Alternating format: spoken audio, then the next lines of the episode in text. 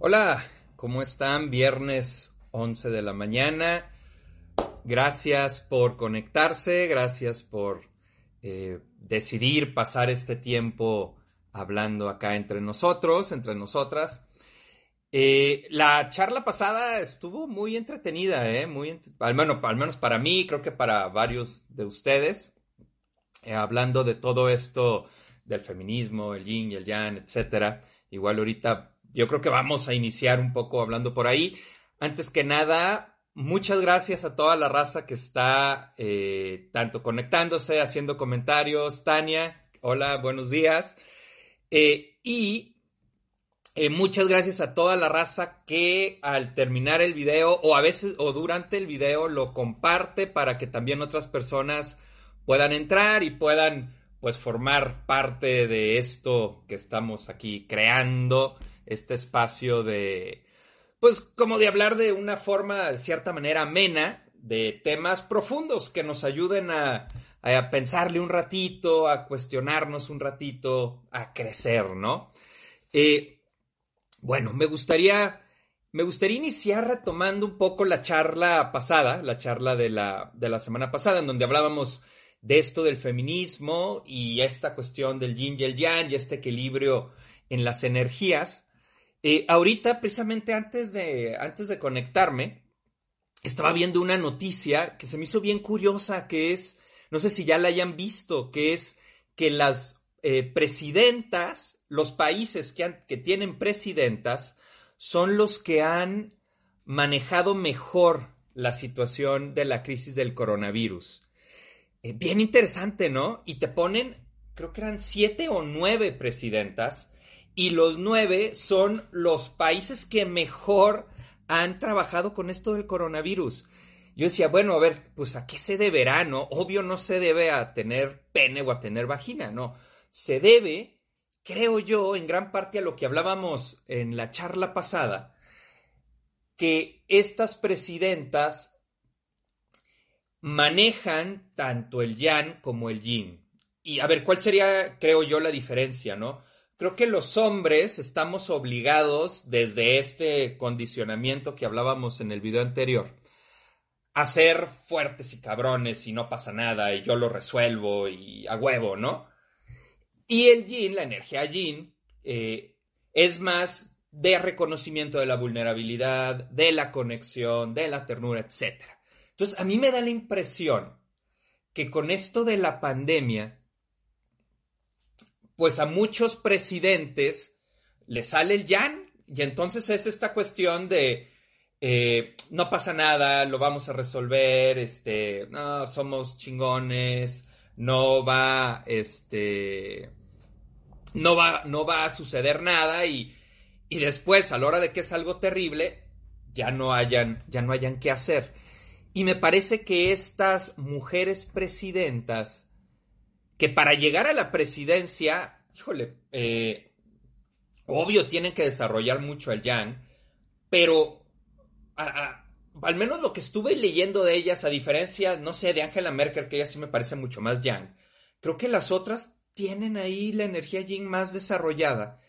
Y entonces consiguieron cuidar a sus países, cuidarlos, protegerlos, que es parte que es parte de la... Eh, aquí está el Yang, dice Chari. Chari, ¿cómo estás? Sí, pues hay que, este, esta parte de la equilibrada, ¿no? Este, eh, consiguieron cuidarlos, consiguieron, consiguieron protegerlos. Ok, bueno. Eh, entrando, en este, entrando en este tema, vamos ampliándolo un poco. Me gustaría ampliarlo ya más allá del yin y el yang, vamos ampliándolo a la definición que nosotros tenemos de nosotros mismos, la definición que tenemos de nosotras mismas, que es generalmente una caricatura de nosotros mismos. A mí cuando alguien en terapia me dice, no, es que yo soy enojón siempre entro un poco como de revés ahí. Siempre, siempre que lo hago me acuerdo de Derbez y me siento Derbez de córtale mi chavo. A ver, en lugar, en lugar de decir yo soy enojón, di yo me vivo enojón. Porque en el momento en el que nos definimos con alguna característica, estamos recortando nuestra esencia. Estamos volviéndonos una caricatura de nosotros mismos y en realidad nuestra esencia es gigante, o sea, dentro de ti que te vives enojón o que te vives tímido o que te vives eh, este, demasiado tierna, que llegas con ternura a pedir que, este, no sé, que una injusticia que te hicieron, este, ya no la hagan, ¿no? Eh, esa manera de comportarnos es la forma en la que nosotros aprendimos a sobrevivir y es una caricatura de quién somos. Nuestra esencia es, es gigante, es mucho más grande.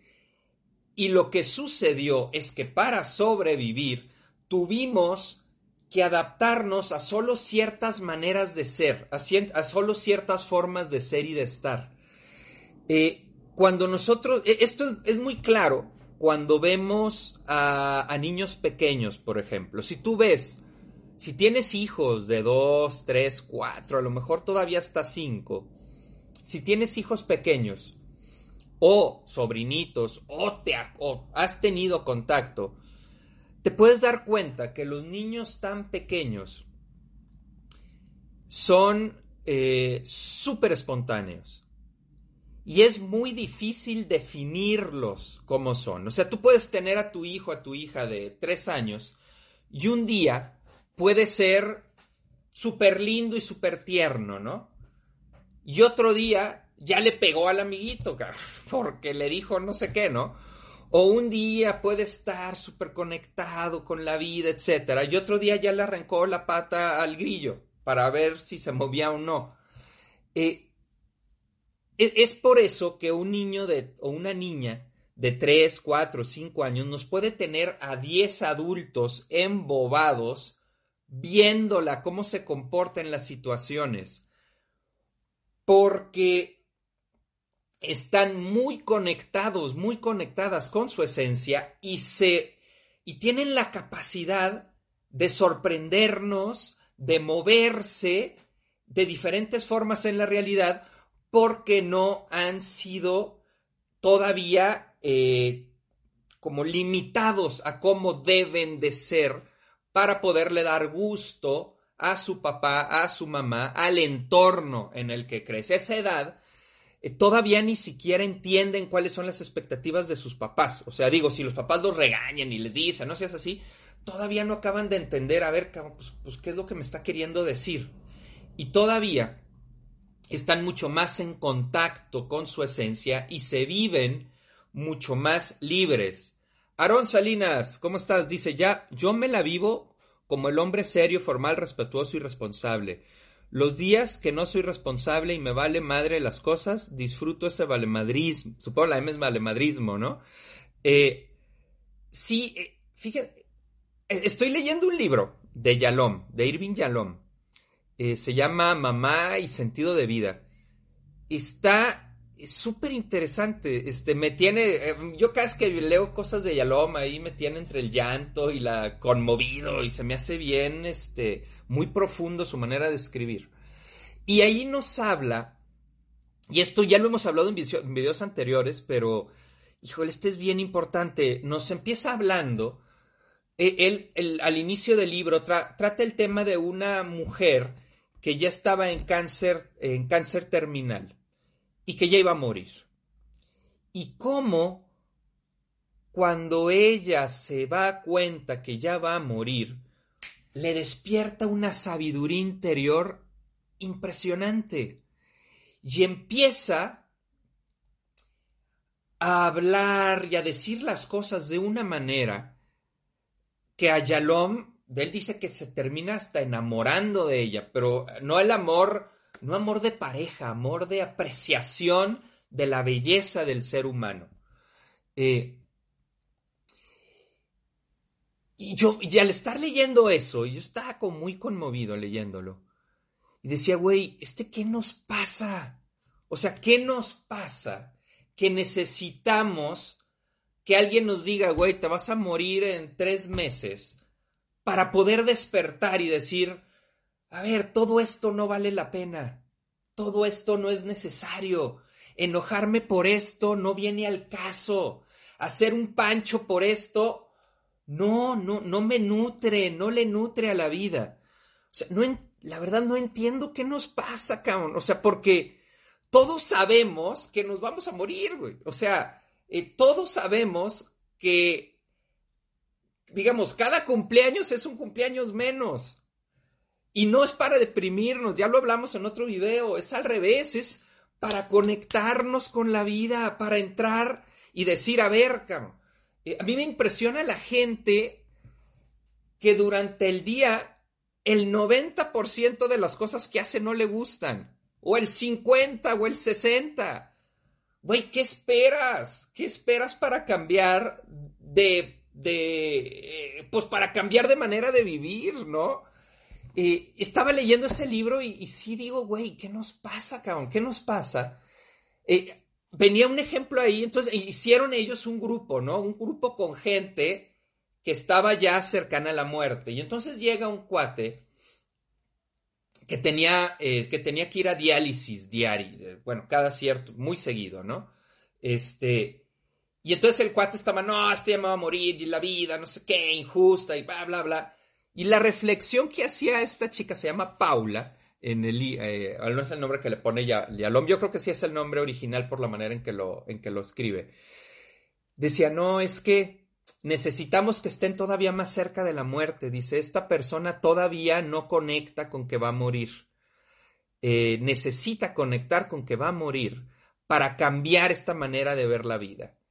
Y porque se sigue peleando, sigue enojado, sigue... Y cuando ya te das cuenta que vas a morir, ¿qué es lo que nos deberíamos dar cuenta todos?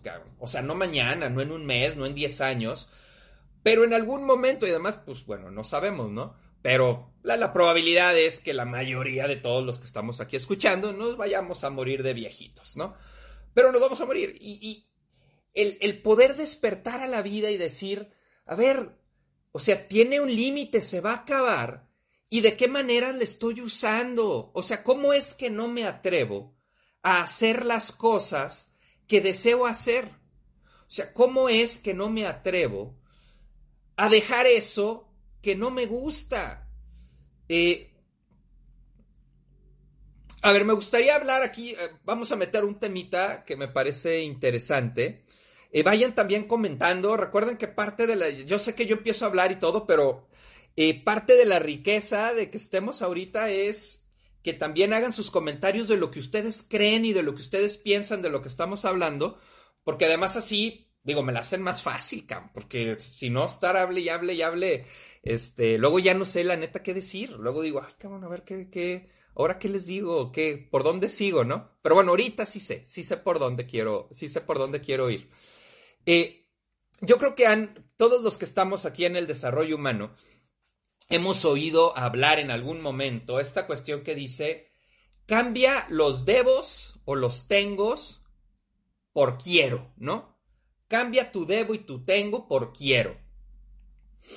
Y sí y no. A mí me parece que no es tan automático. Si en la vida sí hay tengos, sí hay debos. Pero esos tengos, esos debos, son eh, son bajo una cierta característica. Y entonces, a ver, vamos, vamos analizando esto un poquito. Eh, vamos a suponer, ¿no? Yo voy a presentar un examen. Eh, vamos a suponer, estoy estudiando la licenciatura en psicología. Y es, Rebeca, a ver, ahorita voy a ir al ejemplo, nada más, sí, va para ir checando lo que, lo que van diciendo. Rebeca, la muerte siempre confronta con poder valorar el goce de la vida. Mi mami estuvo un año enferma de leucemia y estar acompañándola me permitió apreciar la vida con la sensibilidad de saber que la muerte me da una vida de ventaja para gozarme a través de la experiencia humana y despertó en mí un espacio espiritual muy profundo. Ahora mamá ya, ahora mamá ya sé del dolor de su cuerpo, pero la grandeza de su alma sigue viva. Sí, eh, necesitamos empezar conectar con eso, la neta. Creo que esta crisis, ya lo hablamos también en videos anteriores, nos ayuda un poco a conectar con la vulnerabilidad y con darnos cuenta que la vida va, la vida termina y entonces despertar y decir qué estoy haciendo con ella. Totalmente, Rebeca. Francisco, ¿qué onda? Ay, Francisco, hombre, amigos de la primaria, ¿no? Y algo de la secundaria. Wow, excelente, mi querido amigo Adolfo. Lo que estoy estudiando ahora en tener propósito para encontrar mi... Y se cortó. Este... ¡Qué chido! ¡Qué chido! Cisco, qué, qué gusto verte, cabrón. Ani, creo que hay personas que aún cuando están de frente a la muerte no logra conectar. El libro ponía ejemplos de esos. Y, y, lo, que y lo que dice el libro es que muchas veces, mientras esté la negación, no hay el crecimiento. Y nosotros vivimos en negación. Es más, el que yo sé que el que ahorita esté tocando el tema de la muerte, nos empieza a hacer sentir así como ñañaritas, ¿no? De, ay, güey, este, mejor déjame, hablamos de otra cosa. Y sí, sí, vamos a hablar también de otra cosa. Pero necesitamos evitar la negación para poder decir en qué estoy invirtiendo mi vida. Eh, Ana Lidia Gutiérrez, hay cosas que nuestra historia, que vida que nos atoran. Tenemos que entrarle duro a la terapia para sanar, ¿no? Híjole, pues soy psicoterapeuta. Ana, ¿qué te voy a decir? Que claro que yo creo que sí. O sea, la vida la vida es terapéutica por sí misma, pero ya no la vivimos. Ya nos enajenamos en, otras cosas para no conectar lo que la vida nos quiere enseñar. Como, eh, como mencioné antes, eh, eh, en otro video, somos una sociedad dolorfóbica y no nos gusta conectar con el dolor. Y la manera en la que vamos a crecer es conectando con el dolor y diciendo, a ver, esto no me nutre, a ver, esto me duele, a ver, esto que hice me aleja, no, eh, no, me, no me nutre. Pero para eso necesito poder conectar con sentimientos desagradables. Por eso les decía hace dos videos que no hay sentimientos buenos y malos, ni positivos ni negativos. Los sentimientos solo son y nos van a dar información de qué me está sucediendo a mí con la realidad. Y si yo quiero crecer, necesito poder conectar con mis sentimientos desagradables. La gente que no conecta con sentimientos desagradables y todo es bello y todo es bonito y bueno, me dejó de hablar porque yo tenía que aprender a no sé qué y, es lo mejor y híjole, no, le va a costar mucho trabajo crecer porque el, eh, el crecimiento en gran parte viene por la incomodidad que generan los sentimientos desagradables, que son los que nos, van a enseñar y nos van a decir, güey, estás miando fuera del olla, no le estás atinando con las acciones que estás teniendo, no va acorde con lo que tú quieres y tú deseas en la, y tú deseas en la vida. José Manuel, el entorno nos condiciona y somete para vivir en un ambiente social, pero al envejecer tenemos tres opciones, a, mí me, a mi parecer. Terminamos sometidos, adaptados o libres. La idea es volver a esa libertad original de la infancia. José Manuel, un abrazo. Sí, eh, no sé, es común, es común, incluso es hasta como de broma y en algunas series o películas lo agarran de broma, como a los viejitos ya les vale madre, güey. Y el viejito te puede decir, güey, tu plática está bien pinche aburrida, nomás estás hablando de ti. Ay, cabrón, bitch, tranquilo. Pero sí, porque si te permites que la vida te, te lleve a crecer, vas a ser más sabio. Y algo que a mí me parece fundamental en la vida es no comer caca sin hacer caras, güey. O sea, si te están sirviendo caca, no te la comas sin hacer caras, güey. O sea, haz caras y di que está horrible y di a la chingada, esto no lo quiero, ¿no? Eh, y creo que conforme vas creciendo, vas aprendiendo a, no hacerlo. Todos nacimos haciendo eso. Todos nacimos. El niño chiquito, como les hablaba, de 2, 3, 4, 5 años, tiene muy claro lo que quiere. Tú tenías muy claro lo que quieres. ahorita que dices, este no sé lo que quiero, es que no sé cuál es mi pasión, es que no sé eh, qué hacer con mi vida. Nadie te tiene que enseñar a descubrir esa pasión. Esa pasión ya estaba en ti. Ningún niño de dos, ninguna niña de dos, tres, cuatro, cinco años no sabe lo que quiere. Güey, a huevo, tú le dices, ¿quieres esto o esto?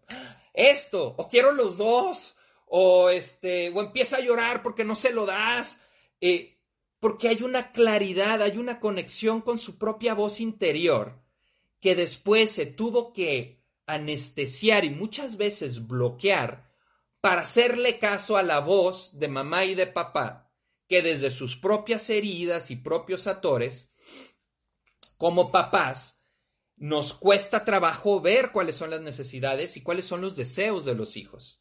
Eh, ah, quise decir que mi mamá ya se fue el pasado diciembre. Ok, ok.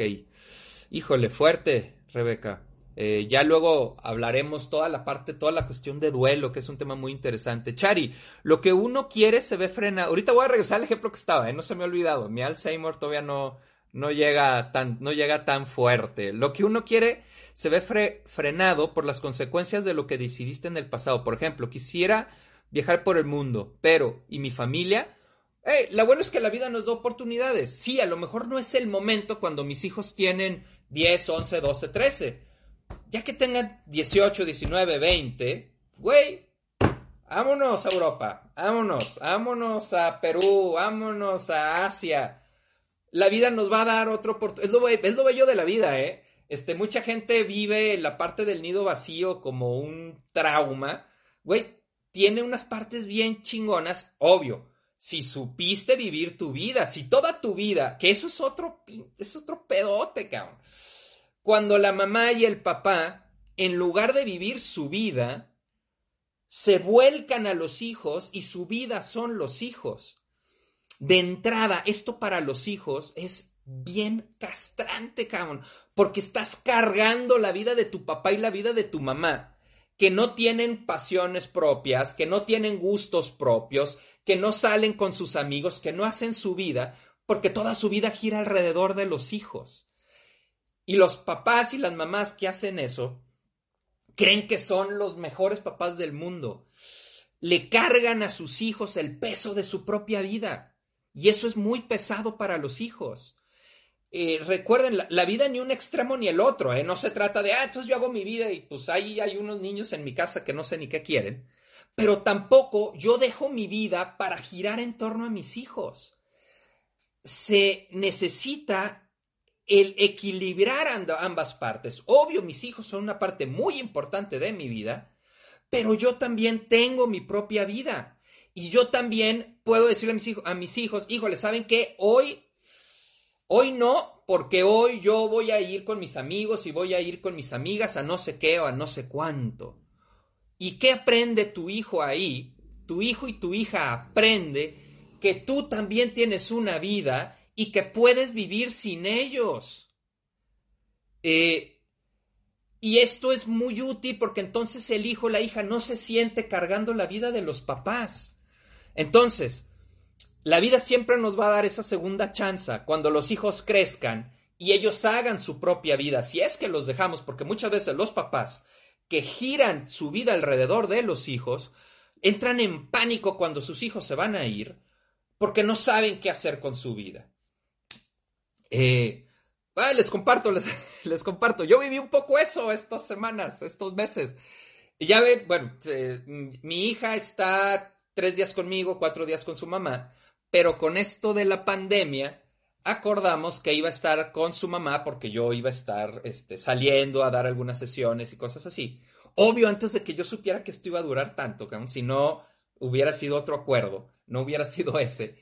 Eh, y entonces, pues de repente resulta que ya casi no, pues prácticamente no veo a mi hija, ¿no? La veo nada más cuando voy a, este, uno, o dos días a la semana que voy a casa de su mamá a verla, ¿no? Y de repente me topé con un chingo de vacío, este, de tiempo. Y, ay, cabrón, ¿qué voy a hacer, no? Y fue, pues, que decidí empezar a hacer esto. Y la neta, ahorita, pues bueno, de aquí a que se acabe eh, la cuestión esta de la pandemia, eh, pues estoy, la neta, también disfrutando mucho estar solo, poder ver las películas que yo quiera, las series que yo quiera, leer cuando yo quiera, hacer videollamadas con amigos, amigas cuando yo quiera. Eh, entonces, sí me tocó una, yo pensaba, yo decía, güey, ya medio tuve la probadita de lo que sienten los papás cuando los hijos se van a la universidad, cabrón. Porque luego además le digo a mi hija, oye, hay que vernos hoy, ¿no? Me dice, híjole, es que a las 7 tengo, voy a jugar Minecraft con mi amigo Aarón, cabrón. Y yo así de puta, güey, a lo que sienten los papás cuando sus hijos no los pelan porque ya están bien adolescentosos, güey. Este, pero bueno, bueno, ya medio lo sentí también con mi hijastro, ¿no? Mi hijastro ya está más grande y sí me tocó vivirlo con él cuando ya al principio todo el tiempo quería estar conmigo y luego ya después yo, oye, ándale, vamos a jugar un ratito de Xbox, ¿no? Ya no me pelaba, ¿no? Pero bueno, entonces, a ver, vamos, vamos regresando. Eh, la vida siempre nos da esa segunda oportunidad cuando se vuelve en el nido vacío, Charik. Entonces, bueno, ahorita sí hay cosas que no se puede hacer cuando tienes hijos pequeños, pero cuando los hijos crecen y hacen su vida, ya no hay excusa, cabrón. Ya no hay excusa. Ya puedes hacer y deshacer como tú quieras con tu vida. Mireya García, exactamente, es un ciclo. Naces, vives y mueres. Tenemos que saber soltar y no negarnos. Exacto. Becky, nos vemos, sí, en vivo. Lupita, hay personas que prefieren morir a cambiar la forma en que se viven. Sí. Si vivimos en negociación, Sí, vivimos en negociación, ¿no? La Tania, hoy pensaba en cuántas cosas me he dado cuenta durante este tiempo de cuarentena y me preguntaba cuánta gente estará atenta a los darse cuenta. Pues la cuarentena nos, ay, nos me dio fuerza a, empezar a darnos cuenta de eso. Eh, Mireya García, pero la negación es parte del no querer soltar a la persona que amas. Mi madre vivió nueve meses cáncer. Tú sabes lo difícil que fue mi duelo. Sí, Mireya. Mira, eh, hay, algo en... E, luego vamos a hablar del duelo, ¿eh? pero nada más quiero hacer algún un comentario rápido de eso. Eh, la gente no, muchas veces no quiere vivir el duelo porque siente que si vive el duelo y finalmente procesa el duelo, se va a quedar sin nada de la persona que murió. E, e, creo, creo yo acompañando gente es parte de lo que he como percibido, que hay una sensación en donde si proceso el duelo, ya me voy a quedar sin nada de esa persona. Y al menos ahorita me queda el duelo, me queda, me queda mi dolor de la persona. Pero es una trampa. Eso no. Eso es una, es una trampa de la mismo ego y de la misma neurosis. En realidad, se trabaja el duelo para soltar la muerte. A lo que estás abrazado cuando tienes un duelo no procesado, a lo que estás abrazado es a la muerte de la persona. No no a la persona. La muerte se convierte en un impostor que toma el lugar de la persona. Y es a lo que estás abrazado. Cuando trabajas el proceso de duelo, lo que sueltas es la muerte de la persona y te permites abrazar el amor de esa persona, te permites el que la persona recupere su lugar en tu vida. Eh, pero bueno, eso lo vamos a hablar más adelante. Ok, entonces les estaba diciendo un poco. Ah, bueno, déjenme leer los comentarios porque además es lo que hace chido esto. Eh, caí de un tercer piso y estoy aquí. Rocío, fue un despertar o inicio de él. Gracias por compartir tus experiencias. Gracias por compartir la tuya. Eh, me imagino, Chío, que esto te habrá despertado algunas cosas. Eh, Chispa, el dolor nos da, nos da amor y el amor nos da dolor, pero para darnos cuenta de nuestra vida. Ay, que sí, eh, eh, ah, si amamos, vamos a sufrir también. Ahora sí que como la película Marte duele, ¿no? Y sí es neta. O sea, ¿por qué? Porque cuando yo amo a alguien me pongo vulnerable y me pongo vulnerable a esa persona y va a haber momentos donde también va a haber dolor. Eh, pero al menos ese dolor va a tener un sentido y el sentido que va a tener es que amo a la otra persona. Y te va a doler, sí te va a doler, pero el sentido es el amor. Y siempre va a ser se va a sentir diferente un dolor que tiene un sentido a un dolor que no tiene sentido. O sea, duele igual de la chingada. Pero cuando hay un sentido, hay un saborcito diferente. Ok, Susi, ¿cómo estás? Cuando me hice consciente de que soy vulnerable y que puedo morir en cualquier momento, me permití ser libre y disfrutar de lo que quiero hacer, por mí y para mí.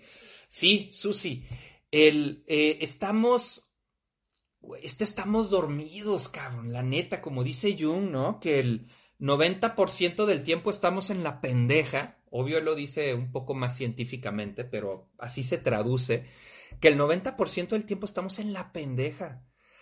Eh, yo sí los invito a todas y todos a cuestionarse qué tanto de tu vida, qué tanto de tu vida, que cosas que haces no te gustan. Y si ese porcentaje es muy alto, abusado. O sea, siempre va a haber cosas que no nos gusten, ¿no? O sea, no sé. Eh, a me encanta dar clases, ¿no? Me gusta, me gusta dar clases. Doy clases los lunes en la mañana y un viernes en la mañana al mes, en una maestría, en un viernes en la mañana al mes y una licenciatura los lunes en la mañana. Y me encanta dar clases. Me caga el rollo de calificaciones. O sea, puta, no, no, no me gusta. Y que poner una calificación y que, ay, no entregaste un trabajo, entonces te bajo puntos. Ay, eso me caga. Pero, pues es necesario, es parte de. Eh, hago eso porque esto que me gusta es mucho más grande. Eh, ok, con esto, ahorita sigo leyendo comentarios. Eh, déjenme regresar a donde estaba en esto del querer y el, el y el, el, el quiero. El. El quiero, el quiero y el tengo, ¿no? Entonces, a ver, les estaba poniendo un ejemplo. Eh, imagínense que estoy estudiando una licenciatura en psicología, ¿no? Y que ya voy a acabar, y es el último examen. ya eh, es el último examen para ver si paso o no paso la licenciatura. Y entonces, ese examen es un lunes en la mañana, a las 7 de la mañana es el pinche examen. Ok. Pongo el despertador a las 5 y media de la mañana. Está lloviendo y hace un chingo de frío, ¿no? Suena el despertador a las 5 y media de la mañana yo estoy así tapadito, hace frío, no estoy con mi cobija, está lloviendo afuera. Y ta, ta, empieza a sonar el despertador. ¿Me quiero levantar o no me quiero levantar? Creo que todos vamos a estar medio de acuerdo, o casi todos, en que no me quiero levantar, cabrón. Yo quiero seguir dormido. Yo quiero seguir acostadito, tapadito. No me quiero levantar. Pero me tengo que levantar, ¿ok? Eh, me tengo que levantar. ¿Por qué me tengo que levantar? ¿Por qué me tengo que levantar? Y aquí es donde, donde está la parte clave. Me tengo que levantar, y entonces vamos a un nivel aquí más profundo, me, me tengo que levantar porque quiero ser psicólogo, ¿no? Ok. Entonces, ¿dónde voy a hacer el discernimiento el discernimiento, el discernimiento es dónde voy a analizar esto. No lo voy a analizar en quiero, porque ya ver, digo, una de las cosas que quiero, que quiero que cachemos muy cañón es que cuando estamos ante la muerte, los tengos ya no importan, no importan, lo que importan son los quieros. Y entonces, si yo digo eso, ah, cabrón, pues entonces no me quiero levantar, pues me quedo dormido, ¿no? No, porque lo que importa no son los quiero superficiales. Lo que importa son los quieros profundos. Yo no voy a discernir si me quiero levantar o no me quiero levantar. Ahí, ahí no, güey, ahí no aplica. Yo cuando era jesuita, este, me acuerdo que le decía a un amigo, le decía a Paco, le diga, güey, este, me cagan mis discernimientos mañaneros, güey, porque yo siempre decidía, mejor me quedo dormido, güey. A mí me caga levantarme temprano. Entonces yo tenía, voy a hacer esto, voy a hacer aquello, y puta, pinche despertador bien temprano y me caga jetón, ¿no? Yo le decía, no, este, mis discernimientos mañaneros son una mamada, güey. Lo discierno y me duermo, güey. Pero es que ahí, ahí no toca discernir, no toca discernir en el me quiero levantar o no me quiero levantar. Donde toca discernir, aquí abajo. O sea, sí, me quiero, no me quiero levantar, pero me tengo que levantar. Pero me tengo que levantar. Aquí es donde disierno, porque quiero ser psicólogo. Aquí es donde voy a discernir cuando, cuando toque el despertador. Y entonces la pregunta va a ser, bueno, güey, quiero o no quiero ser psicólogo. Y vamos a suponer que es una persona que tiene un taller mecánico y que le va increíble y que le encanta su trabajo con los autos, güey, le encanta estar arreglando, estar moviéndole, el aceite y la chingada, y es un chingón y le fascina, y vive de ese taller mecánico. Y entonces, había, había estado estudiando esas, esa, esa licenciatura en psicología para darle gusto a sus papás, ¿no? Vamos a suponerlo, para darle gusto a sus papás. Entonces, en ese momento discierne y, dice, a ver, güey, yo ni quiero ser psicólogo, cabrón. Yo nomás lo estoy haciendo para darles gusto. Yo voy a seguir con mi taller y me encanta mi taller. En ese momento puede discernir y decir, es que no quiero ser psicólogo en realidad. Solamente lo estoy haciendo para darle gusto a otros. ¡Pum! Automáticamente ya no me tengo que levantar. Ese tengo ya no está. ¿Cachan? Ese tengo desaparece. Porque ya no me tengo que levantar porque ya no quiero ser psicólogo. Ese querer, no, no, no, ese querer no era mío. Y entonces me quedo dormido y ya no me levanto y nomás agarro pinche despertador, lo apago, me doy una vuelta y me duermo. Eh, o la persona que se muere de ganas de ser eh, de ser psicólogo, ya se ve dando terapia o en recursos humanos, acompañando gente. Y entonces dice, güey, no, yo quiero ser psicólogo. Ah, cabrón, pues entonces sí te tienes que levantar. Y entonces, con toda la hueva del mundo, ah, te estiras y te preparas para ir a presentar tu examen. Entonces, Aquí lo que quiero decirles es, cada vez que estés en tu vida en una situación en donde te sientas que tienes que hacerlo, que tienes que hacer lo que sea, ¿eh? Es que tengo que quedarme callado, o es que, es que ah, tengo que seguir con este trabajo que no me gusta, o es que tengo lo que quieras, detrás de cualquier tengo siempre hay un quiero. Siempre hay un quiero. Y ese quiero es tuyo, cabrón. Ese quiero es tuyo. Y ahí es donde tú tienes el poder en querer o no querer eso. Víctor Frank, en el libro El hombre en busca de sentido, que habíamos hablado de él, eh, dice que la gente hasta en un campo de concentración es libre. Y es cierto, o sea, si a mí me agarran con una pistola y me dicen, párate o te mato, una vez si no, güey, pues no tienes nada de libertad. Pues digo, mi libertad, mis, mis grados de libertad están muy acotaditos, ¿no? Lo único que puedo decidir es, pues quiero vivir o no quiero vivir, ¿no? Y entonces, si yo digo, no quiero vivir, pues no me paro, cabrón. Fui libre y decidí no pararme. Puta, en el balazo. Bueno, fue mi decisión. O puedo decidir si quiero vivir a huevo, yo todavía encuentro sentido en esta vida, quiero vivir y me paro para que no me dispare. Eh, hasta en ese momento soy libre. Eh, entonces, repito, cualquier tengo en tu vida, discierne y busca cuál es el quiero.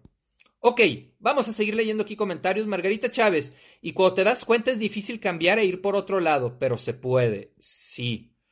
Sí, ¿eh? A mí hay algún día, luego les voy platicando cosas también mías que me ha aventado varios cambios en mi vida. Mis amigos se burlan mucho porque me dicen, bueno, güey, ¿y ahora en qué etapa estás de tu vida, no? Eras, eras de derecha, luego de izquierda, y eras, este, bien mocho, y luego bien liberal, y puta, sí, pinches cambios. Pero de eso se trata la vida, pues hay que, hay que ir, este, haciéndonos caso. Eh, Ramiro Ibarra, qué loco, hay que hacer lo que nos hace tener ganas de vivir. Sí, Ivonne, ¿cómo estás? Oh, yo tengo mucho que agradecerte. Ah, gracias por el acompañamiento que me has dado y sigo aprendiendo y recordando lo trabajado. Qué chido, qué chido que, que le sacaste provecho. Norma Turrubia, te vamos proyectando con los hijos. Híjole, con los hijos es una proyectadera cabrona. O sea, nosotros como papás vivimos una historia y creemos que la manera en la que nosotros resolvimos esa historia es la manera en la que nuestros hijos tienen que poder resolver su propia historia. Y es un error, porque tu hijo y tu hija, número uno, no tienen la misma historia que tú. Muy probablemente eh, tú la viviste más difícil que como la viven tus hijos y tus papás la vivieron más difícil que como la viviste tú. Eh, eh, yo soy de la creencia que en la, que en la humanidad vamos aumentando en, conciencia. Eh, y eso lo podemos ver. O sea, la esclavitud era válida, ya no es válida, las mujeres no podían votar, ya pueden votar, este, no había derechos de los niños, ya hay derechos de los niños. O sea, como humanidad vamos avanzando y ese avance también se va viendo en las familias. Y muy probablemente tú tengas un mayor nivel de conciencia que tus papás, y tus papás hayan tenido un mayor nivel de conciencia que sus papás, y tus hijos vayan a tener un mayor nivel de conciencia que tú y que yo. Eh, muy probablemente porque la humanidad va avanzando y todos, todos partimos de donde nuestros papás llegaron. Hasta donde nuestros papás llegaron, de ahí partimos nosotros. Es decir, si, creo que se los decía en un video, ¿no? Si a tu papá y a tu mamá eh, cuando les pegaban, solo les daban unas nalgadas, tus papás no te pegaron con el cinturón, porque no va en reversa, va avanzando. Eh, y la idea es que nuestros hijos vayan a ser mucho más conscientes que nosotros. Y qué bueno, qué bueno, qué bello, cabrón. Eh, yo ahí luego brinco un poco con este rollo de como si lo pasado siempre fue mejor. El, mundo no habla de eso, ¿eh? El mundo no habla de eso. Si, lees historia, güey, no, el pasado nunca ha sido mejor que el presente. Eh, hemos ido avanzando cada vez más en conciencia como generalidad en la humanidad. Al menos, bueno, eso es lo que yo creo y eso es como yo leo la historia. Eh, Erika Anaí, como comentaste lo de los hijos, como padres, no hay que esperar que los hijos sean como somos, ni que sean como idealizamos que sean simplemente que sean como son, dándoles las herramientas necesarias. Sí, Erika, y eso cuesta mucho trabajo, cuesta un chingo de trabajo, porque tenemos nuestra idea de que así es mejor y nos cuesta mucho trabajo poderlos oír y ver que esa manera como tú crees que es mejor, no es la mejor manera para tu hijo, tu hijo, tu hija la, lo resuelve de una manera diferente. Les pongo un ejemplo, yo con mi hija. Eh, para mí, yo soy súper deportista, me encanta el deporte, fútbol americano, soccer, tenis, básquet, boli, todos los deportes. Y entonces yo le decía a mi hija, ok, vamos a jugar, este, vamos a jugar fútbol americano, ¿no?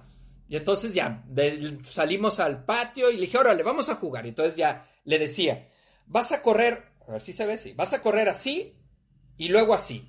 Y así como yo el core, ¿no? Y, entonces, cuando llegues aquí, fa, te mando la bola, ¿no? Y entonces ya, ya se lo doy, corre y le lanzo la bola, ¿no? O ya, lo cacha. Ok. Y luego me dice, ok, ahora yo, papá. Yo, va. Entonces ya me dice, mira, voy a correr. Y le hace así, voy a correr así, así, así. Y dibuja una carita feliz. y yo así de que, ok, va, venga. Y ya ella corre dibujando su carita feliz. Y ya cuando acaba en el último ojo le doy la bola, ¿no? Y ella le pone lo que, lo que ella es. Y yo pude haberle dicho, a ver, no, estamos jugando americanos, si haces eso, no, no te van a poder cubrir. A ver, güey, no, no, respeta lo que para ella es importante. Y que dibuje su carita y le lanzas el pase en el ojo, ¿no? Eh, claro, si no tenemos conciencia, Rebeca, exacto, un duelo no resuelto, abrazas lo que sientes y perdiste de manera personal en relación a la otra persona. La proyección del dolor propio, la sabiduría vendrá de soltar la pérdida, pero tomar el amor de la relación. Las personas se van, pero el amor se queda. Y para tomar ese amor que, que se queda, Rebeca, hay que soltar a la persona bueno, no a la persona, hay que soltar la muerte de la persona, pero le tenemos un chingo de miedo a eso porque es súper doloroso. Luego podemos, les digo, hacer un video hablando del duelo. Eh, todo, tiene, todo tiene un precio, Ramiro. Híjole, ya no es como ya seguía hablando, no sé bien a qué te referías, eh, Rodolfo, ¿cómo estás? Ahí te he visto en tus lives. Eh, he vivido dos duelos importantes en mi vida. Mi primer hija, el día que nació, y mi padre a sus 76 años. Ambos amores importantes y agradezco tener este espacio de contacto cotidiano donde me... Este espacio de contacto... espacio que, que, ah, cotidiano donde me he dado cuenta de los espacios que quedan y todo aquello que los llena en su lugar. Mi hija me sacó de una zona cómoda y comencé nuestra propuesta a la sociedad.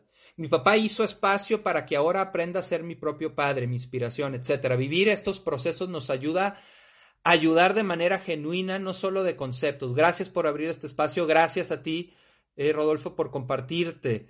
Este, sí. Sí, el duelo es, un tema muy cañón, es un tema y es algo muy, es algo muy complicado. De hecho, por ejemplo, tú que hablas ahorita, Rodolfo, de la muerte de, tu hija, eh, yo lo más doloroso que he acompañado en terapia o lo que yo he percibido con más dolor es precisamente la muerte de, algún hijo. Mine Fuentes, mi mejor amigo, hoy cumple dos años de que falleció y siento que ha pasado tantas cosas que ya me volví indiferente. Luego vamos a hablar del duelo. Luego, ya, les prometo, vamos a hacer un video del duelo. Este ahorita, igual, ya me iré por ahí, pero entonces este va a ser del duelo, pero vamos a hablar del duelo por todos lados. Vamos luego haciendo uno. Eh, Erika Anaí, hay frases de Víctor Frank que a mí me movió mucho. La muerte solo puede causar pavor a quien no sabe llenar el tiempo que les he dado para vivir. Es que si en este miedo a la muerte, entonces no vivimos, ¿no? Es como un, es un poco luego esta lógica que es muy común en donde no es que no me quiero enamorar porque después me van a romper el corazón. Y es muy válido, pero, güey, pues entonces, pues entonces, ¿qué, güey? Pues, pues entonces ya guárdatelo, ciérralo y dilo, di mi corazón ya fuera de servicio para siempre. Y no, pues, pues a ver, visualiza una vida así. No, hay por ahí un, un, escrito en Facebook que alguna vez vimos, ¿no? En donde es, es, como de un libro que le toman una foto y es una señora diciéndole a su hija, este, enamórate, pon tu corazón, porque los corazones que se guardan terminan convertidos en piedra. Mire, ya hace dos años mi hermano estuvo en terapia intensiva, un mes por un accidente con trauma encefálico, tercer grado, al volver a sentir que pierdes a alguien que amas te hace valorar aún más la vida. Sí, este, ok, ya, vamos a hacerlo, hago un video de eso. Ya estoy viendo que es un tema que este, tiene como mucha resonancia. Los hijos también nos solemos dar cuenta de los parecidos con papá y mamá, de las proyecciones de las que hablas de, fíjense, de niños nos superdamos cuenta, pero es más corporal, es como una sensación de injusticia, es una sensación de que no se vale, y toda, pero todavía no tenemos la capacidad de estructurar mentalmente y poder decir, ah, claro, ellos están proyectando sus necesidades en mí. No, no, nada más te sientes de la chingada, bien enojado y aparte terminas sintiéndote que el que está mal eres tú. Conforme vamos creciendo y si nos permitimos volver a ver nuestra historia y validar nuestra experiencia en la historia, si nos permitimos volverlo a ver, entonces podemos empezar a, hacer, empezar a darnos cuenta de este tipo de cosas, Bon. Eh, Marisela, qué bueno que nos compartas una charla sobre duelo. Sí, sí la voy a hacer, lo prometo. Jaja, es que está fácil guardar el corazón. Saludos, Aranza. Ay, es fácil, pero es bien pinche costoso. Porque luego cuando ya se nos vaya la vida con el corazón bien guardadito, ya hecho de piedra, eh, nos vamos a arrepentir, cabrón. Nos vamos a arrepentir. Jolly, la muerte no es un fin, es una oportunidad de renacer y transmitir en todos los sentidos. La neta, Jolly, todavía no sabemos bien qué es la muerte, cabrón. O sea, digo, podemos tener nuestras creencias, ¿no? Lo más parecido, al menos que yo conozco, a algo científico respecto a la muerte, eh, son los libros de Elizabeth Kubler-Ross, en donde ella, pues sí nos habla de que pareciera que sí hay algo después. Este, luego de todo eso lo vamos a hablar en el video de duelo. Pero en realidad, no sabemos, o sea, no sabemos, no sabemos si vamos a reencarnar, no sabemos si tan, tarán, tan, tan, y ya se acabó y simplemente te disolviste no sabemos si hay un cielo y ahí nos está esperando Dios o como le queramos llamar, ¿no? Alá o Dios Padre, Hijo, Espíritu Santo o, o Krishna o no sé, o sea, no sabemos quién nos va a estar esperando allá, ¿no? O tampoco sabemos si vamos a estar en conexión y todos vamos a ser uno. Pues no sabemos. Ahora, yo soy muy de la creencia, güey, si vas a creer algo, que sea algo que te sirva, ¿no? Que te sirva, güey. Pues no sabemos, pues de jodido crea algo que te nutra. Y yo soy, yo prefiero creer en que si hay algo, este, en que no sé exactamente qué, pero por cosas tanto que he visto como Elizabeth Kubler-Ross, como algunas cosas que he leído por ahí, como que sí hay una otra dimensión, otra dimensión que nosotros no podemos percibir a la que pasamos. Pero nadie sabemos. Nadie puede emputarse y enojarse. No, lo que hay después de la muerte es esto. Güey, pues empútate lo que quieras, pero ni tú ni yo sabemos, ¿no? Eh, ok, ¡Auch! ¡Qué fuerte! Los corazones que se guardan se terminan volviendo en piedra. Sí, lo saqué de, lo saqué de un post de Facebook. Este, y que es de un libro, no sé qué libro será, pero le toman una foto a un libro. Graciela Pereira, sí, me encantaría una charla especialmente enfocada a. Mil gracias por compartir. Va, va, va. Analida Gutiérrez, ¿cómo dejamos de actuar a través del niño herido? ¿Cómo? ¿Cómo que lo llevamos tatuado y mucho es inconsciente? Sí, eh, lo que pasa, Ana Lidia, eh, Alida, es que eh, esa es la manera en la que aprendimos a sobrevivir y nos funcionó para llegar a donde estamos. Entonces, imagínense ustedes que hubo una guerra mundial. Nos iban a invadir, ¿no? Ya, nadie sabía, y nos iban a invadir. Y una persona vio eso y dijo, a huevo, cabrón. Y agarró su casa y la convirtió en un búnker con alambre de púas, todo lleno de ametralladoras, hacía rondines, este, para que nadie se acercara a su casa, ¿no? Y a todos los demás se los cargó el payaso, bueno, no se los cargó el payaso, pero pues vivieron un chingo de cosas muy feas, etc. Y esta persona logró con su búnker sobrevivir, ¿no? Güey, pues qué bueno que hizo ese búnker, qué bueno que, que, este, que logró sobrevivir de esa manera. Pero resulta que ya pasaron 30 años de eso. La gente ya está en el parque jugando con los niños, este, en bicicleta, los enamorados ahí, este, en el parque comiendo, este, un picnic. Y esta persona todavía todos los días sigue haciendo sus rondines y sigue checando que las ametralladoras funcionen y sigue con su rutina que le permitió sobrevivir. Así estamos. Estamos como esta persona que no que no se actualizó y que no dijo, ay, qué chingón, mi búnker me permitió sobrevivir, ya se acabó la guerra, ya puedo salir al parque y ya puedo olvidarme de estar haciendo rondines y voy a salir a conocer gente y voy a salir a divertirme. Eh, nos quedamos fijados en ese en esa estrategia de sobrevivencia que como dices eh, Ana es muchas veces inconsciente eh, es con lo que iniciaba el video cuando les digo que cuando alguien en terapia dice es que yo soy enojón y yo le digo este, no, no, aguanta, aguanta, aguanta, este, no, no es que seas, no es desde el ser. Así te has, así te has vivido. Pero tu ser engloba el ser enojón y engloba el ser paciente. Todo eso forma parte de ti. Simple y sencillamente, para sobrevivir, necesitaste abandonar esas partes para identificarte con el ser enojón, porque yo necesitaba poner los pinches límites bien lejos porque si no los ponía bien lejos, me avasallaban, me aplastaban. Eh, ah, caray, 11.55. Ok, ya se nos fue, ya se nos fue la charla. Este, bueno, eh, Marichu maestro, buenas tardes. Totalmente de acuerdo con nuestros hijos tienen mayor conciencia. Mis hijos adultos de repente me envían mensajes de apoyo con mucha madurez. Y eso es un pinche reto para nosotros los papás, ¿eh? El poder decir, ay cabrón, mi hijo, mi hija tiene más conciencia que yo. Y poder tener la humildad para dejarnos aprender de lo que nuestros hijos nos enseñan. Y para eso se necesita humildad. Eh, cuando se inicia un proceso de terapia, cuando se quiere crecer, lo principal que se necesita son ganas. es querer, ¿no? Pero lo segundo que se necesita es la humildad de decir, a ver, pues no, este, no soy Juan Camaney, cabrón. O sea, me faltan cosas, me falta crecer, me falta.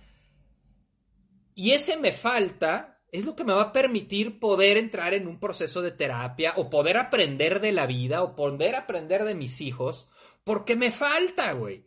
Es, es, como esta, esta, esta metáfora en donde dicen para poder si tú te crees que ya eres un vaso lleno y ya resolviste todo y ya eres lo más chingón de la vida, ya eres un iluminado, cabrón. Pues entonces ya llegaste según tú y ya hasta ahí, ya hasta ahí llegaste. Porque para poder llenar un vaso necesita tener espacio vacío para poderlo llenar. Si tú te sientes ya un vaso lleno, que ya no tienes nada que aprender, pues ya, güey, está el vaso aquí, pues ya que le echamos, ¿no? Ah, Mari, buenos días. Entonces, atrás de, cada tengo hay que cuestionar lo que uno quiere. Sí. ¿Y por qué cuando sabemos lo que queremos nos autosaboteamos? ¿Tiene algo que ver con esos autosabotajes los debo? Sí, sí, sí, sí, Mari. Eh, ya para terminar, ya para terminar el video. Eh, estos tengos muchas veces están, eh, fueron metidos desde la infancia y entonces yo creo que yo tengo que vivirme así porque esa es la manera en la que voy a obtener el amor de mamá y de papá. Eh, porque el amor, luego también vamos a hablar del amor, ¿eh? Pero... Eh, ya, luego, luego, vamos a hablar del amor, luego vamos a hablar del amor. ahí, tengo también unas ideas que podemos aquí pimponear. Este, pero sí, sí, sí, sí, eh, eh, nos autosaboteamos porque en el fondo creemos que si yo logro eso que quiero, o sea, ese quiero en realidad no es tan profundo. Ese quiero, eh, en realidad un quiero todavía más profundo que ese quiero es, quiero que mi papá y mi mamá estén orgullosos de mí, por ejemplo. Y entonces, si yo logro esto, es, este es más profundo. Y entonces, si yo logro esto, no van a estar orgullosos de mí. Entonces yo me sigo saboteando porque en el fondo lo que yo quiero es que estén orgullosos de mí. Y como no están orgullosos de mí por quien yo soy, sino porque haga o deje de hacer cosas que para ellos son importantes, entonces yo me saboteo en mis propios quereres porque mis propios quereres no son tan profundos como este otro querer, que fue un querer de sobrevivencia. Ok, bueno, andamos ya en tiempo, ya son las 12, ya cumplimos nuestra horita de charla. Gracias por conectarse, la neta, qué chido. Este, hoy por momentos dije, güey, ya, no sé ni de qué hablarles, pero gracias a sus comentarios, pues podemos hacer esto más enriquecedor. Gracias por comentar, gracias a todos los que además se compartieron cosas personales.